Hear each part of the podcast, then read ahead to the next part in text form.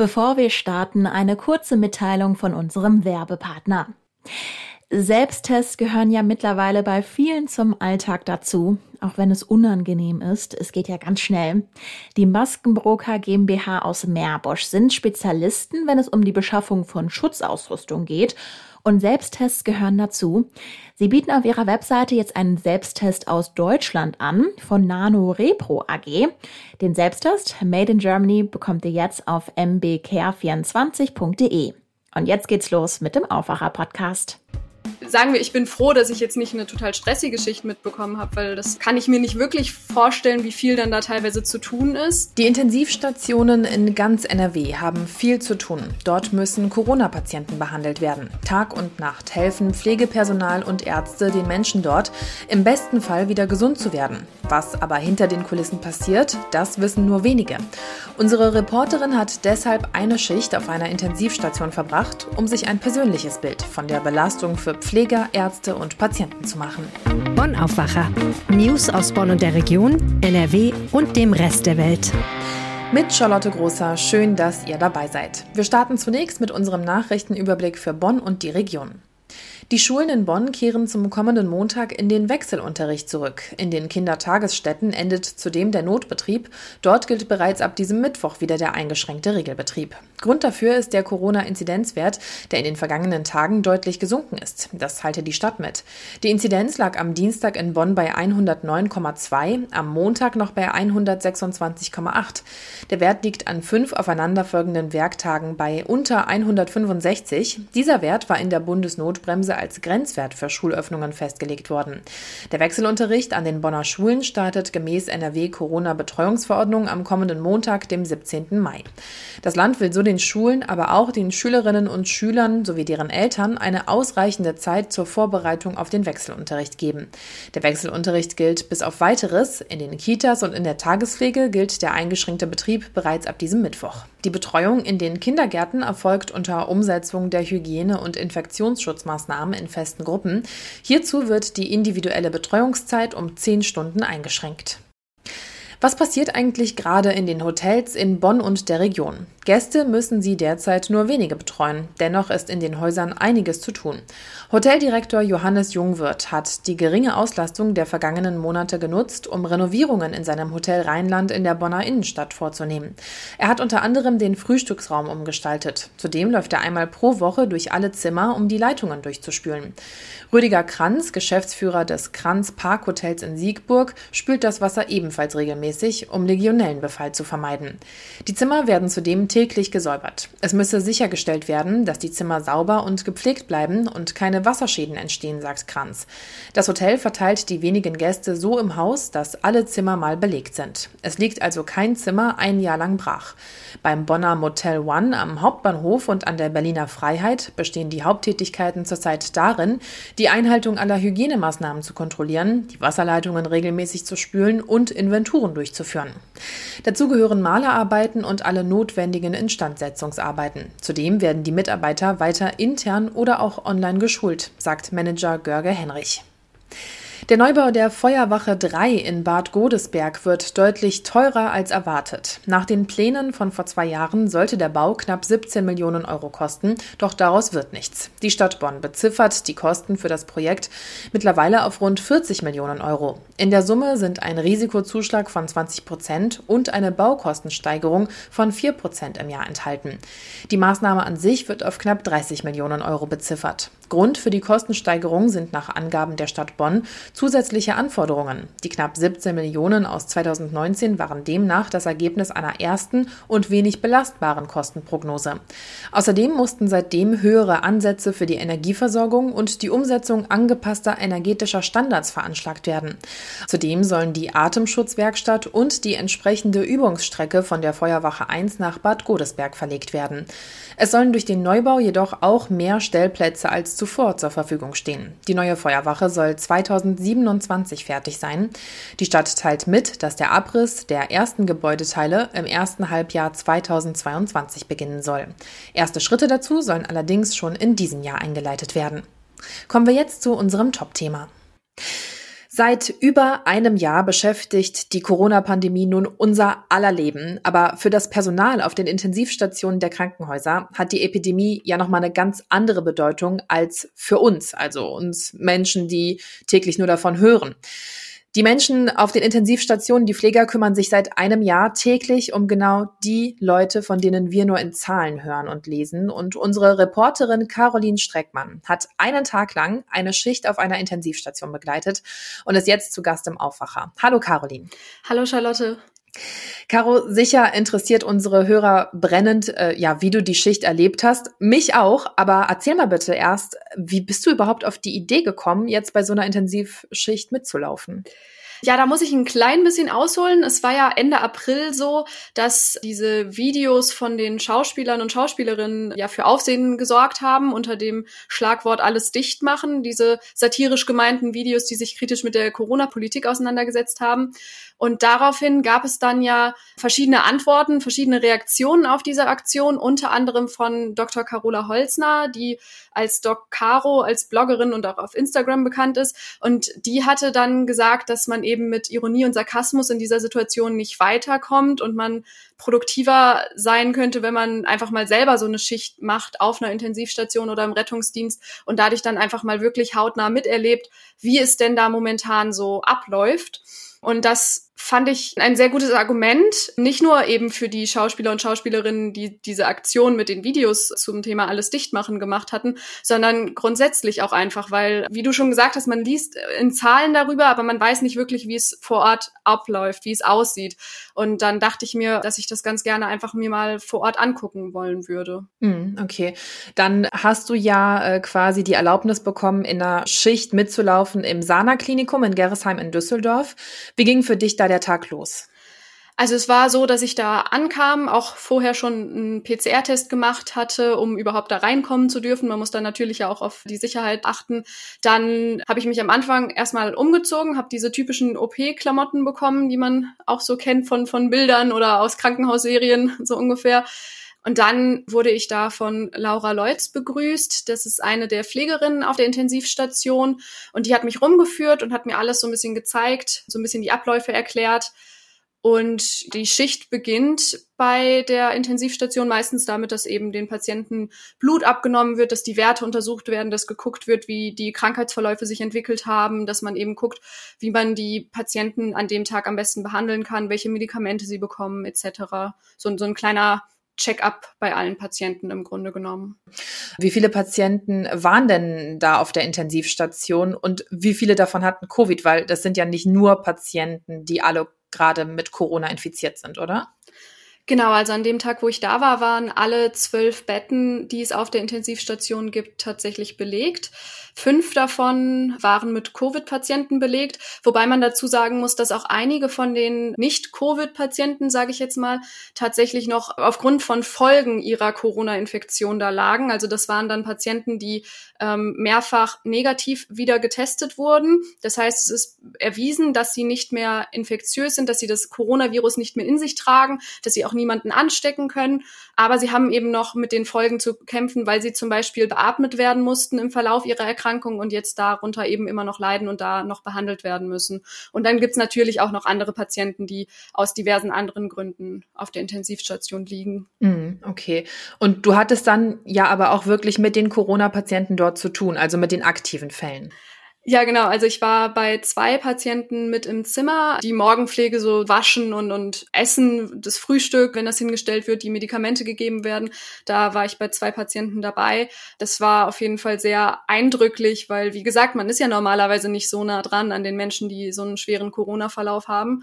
Und das erste Mal, dass mir das so richtig bewusst geworden ist, dass es ja auch ja eine, ein gewisses Risiko dabei immer mitschwingt, weil diese Patienten eben Corona-positiv sind und eben die Coronaviren auch ausstoßen, ist halt auch der Moment gewesen, in dem mir alles einmal so gezeigt wurde, was man da an Schutzmaßnahmen beachten musste, was man an Schutzkleidung tragen muss. Also auf der Station wird natürlich die ganze Zeit Maske getragen, aber statt der FFP2-Maske musste ich dann für diese Covid-Zimmer eine FFP3-Maske anziehen. Die sitzt halt nochmal deutlich enger als die FFP2-Maske und es war deutlich schwerer, Luft zu bekommen. Das habe ich schon gemerkt. Das hat natürlich auch dazu geführt, dass ich mir dachte, gut, das ist jetzt auch nochmal sicherer als die FFP2-Maske. Das ist ganz gut. Und dann dazu halt noch ein Visier, ein Kittel, eine Haube für die Haare, damit auch nirgendwo wirklich irgendwelche Viren drankommen können und natürlich Handschuhe. Das heißt, da gibt es schon einiges, was man bedenken muss, bevor man in so ein Zimmer dann reinkommen kann. Ja, als du dann jetzt in das Zimmer des ersten Patienten reingegangen bist, auf wen bist du da getroffen? Das war eine Patientin, die ein, so wie ich es jetzt verstanden habe von dem, was Laura und auch der Stationsleiter Lukas Adamek mir gesagt haben, den ich da auch mit begleitet habe, so ein typischer schwerer Verlauf im Grunde genommen, aber noch nicht so schwer, dass sie künstlich beatmet werden musste. Sie kann auch eigenständig atmen. Allerdings merkt man schon, dass die Erkrankung so weit schon auf die Lunge schlägt, dass sie eben deutlich schwerer Luft bekommt, als es jetzt normalerweise der Fall wäre. Das hat Lukas mir auch ganz deutlich so am Beispiel der Blutsättigungswerte gemacht. Er meinte, bei einem normalen Menschen liegen die Werte so zwischen 98 und 100 Prozent. Und bei ihr waren die Werte, als wir reingekommen sind, bei, ich glaube, ungefähr 74 Prozent als sie sich dann auch aufgesetzt hat, um etwas zu essen und um sich mit Lukas Hilfe zu waschen, da ist der Wert dann auch nochmal auf knapp 50 abgesunken. Also da merkt man schon, dass das ein deutlicher Unterschied ist durch die Krankheit. Jetzt sagst du, die Frau wurde gewaschen und ihr wurde beim Essen geholfen. Wie sind die Pfleger dabei mit der Frau umgegangen? Also es war, muss ich sagen, ein sehr offener und auch ein sehr auf eine gewisse Art irgendwie fröhlicher Umgang. Also ich hatte das Gefühl, dass Lukas, der sie halt eben dann hauptsächlich betreut hat, als ich dabei war, halt sich schon Mühe gibt, da so eine positive Stimmung zu verbreiten, soweit das geht, unter den Umständen. Also jetzt nicht, ne, dass, dass er dann da reinkommt und irgendwie man merkt, dass er selber die Lage kritisch sieht oder so, sondern er ist da mit einer positiven Haltung reingegangen und, und hat auch im Grunde genommen versucht, sie so ein bisschen aufzumuntern. Das hat man gemerkt und man hat bei ihr auch gesehen, dass es, dass es auch was bringt. Sie hat am Ende, als wir rausgegangen sind, sich auch bedankt und gemeint, dass alle Pflegekräfte auf der Station so nett sind zu ihr und sie sich so gut kümmern. Also da merkt man auch schon, dass dieser Umgang mit den Patienten sehr wichtig ist und ähm, sehr viel auch ausmacht. Hm. Jetzt war diese Patientin ja noch noch bei Bewusstsein. Du hast aber auch einen Patienten gesehen, der künstlich beatmet werden musste. Und der war auch noch recht jung, oder? Genau, es war ein 44-jähriger Patient, der wurde, wie du schon gesagt hast, künstlich beatmet. Das heißt, der liegt im künstlichen Koma. Das war schon bedrückend, muss ich sagen, das so mitzubekommen, ähm, wenn man da jemanden liegen sieht, der halt durch die Medikamente bewusstlos ist und nichts um sich herum mitbekommt und künstlich beatmet werden muss, eben weil die Krankheit so schwer ist, beziehungsweise weil sie sonst nicht in den Griff zu bekommen war. Das war sehr eindrücklich und auch irgendwie, ja, bedrückend, muss ich sagen. Weißt du, warum er im künstlichen Koma lag? Ja, also es war bei ihm wohl der Fall, ähnlich wie die Patientin, bei der wir zuerst drin waren. Die Blutsättigungswerte waren nicht besonders gut. Das heißt eben auch, dass er nicht besonders gut Luft bekommen hat. Und Laura und Lukas haben mir erzählt, er hat dadurch dann halt Panik bekommen durch diese Atemnot und hat durch die Panik sich nicht richtig auf die reguläre Therapie einlassen können, hat sich, wie sie erzählt hatten, Schläuche und Kabel vom Körper gerissen und hat einfach sich nicht wirklich beruhigen können. Und deswegen hatten die Ärzte dann eben entschieden, ihn ins künstliche Koma zu setzen, ihn künstlich zu beatmen, damit sein Körper eben so weit zur Ruhe kommt, dass er gegen das Virus ankämpfen kann. Hm. Ja, verstehe. Jetzt hattest du gerade eben mal erwähnt, der Patient war 44. Das ist ja noch recht jung, wenn ich überlege. Das ist deutlich jünger als meine Eltern. Hat sich das irgendwie anders bemerkbar gemacht, auch bei den Pflegern? Weil ich nehme mal an, die werden ja auch noch nicht so alt sein. Damit ähm, ist der Patient ja fast in deren Alter, oder? Ja, genau. Also das haben beide auch gesagt. Also Laura ist 30, das heißt an sich noch mal ein Stückchen jünger als der Patient, aber trotzdem ist es natürlich irgendwie noch relativ nah dran. Lukas ist selber 43 also ziemlich genau im gleichen Alter. Und er meinte auch, da geht man schon noch mal anders mit um. Also da hat man ein anderes Gefühl bei, wenn der Patient im gleichen Alter wie man selber ist. Das äh, ist dann noch mal irgendwie ein anderer Beigeschmack. Ja, das glaube ich auf jeden Fall. Ähm, ist wahrscheinlich auch eine von vielen Herausforderungen jetzt in der aktuellen Situation für die Pfleger, wenn man da Leute liegen hat. Ähm, ja, wo man sich denkt, ich könnte jetzt selber in dieser Situation sein, wenn ich ganz viel Pech hätte. Was ist denn für die Pfleger jetzt in diesen Zeiten die größte Herausforderung? Ja, da habe ich auch mit den beiden drüber gesprochen. Ähm, und natürlich ist es zum einen das Medizinische, dass man eben guckt, dass man die Patienten so lange wie es geht stabil hält, hatte Lukas gesagt.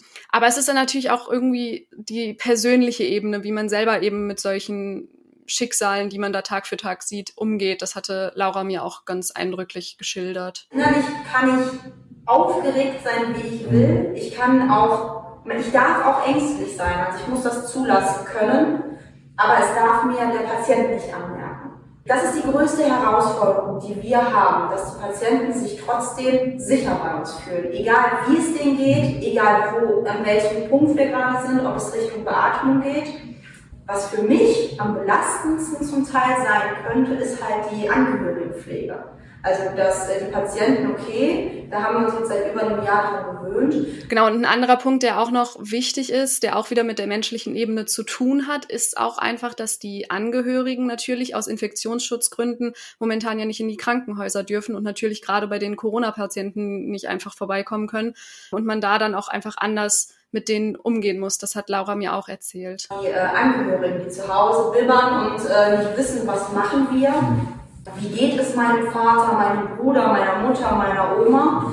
Diese Verantwortung, dass ich immer halt für die greifbar sein kann. Dass die halt auch sehen, ich bin da, auch wenn es nur ein Telefonat ist, was ich mir vielleicht dann irgendwie freischaue, für fünf Minuten nur mal was mitzuteilen. Wenn wir jetzt nochmal so zurückschauen, jetzt konntest du vielleicht nochmal die ganzen Eindrücke, die du da erlebt hast, auf dich wirken und auch sacken lassen.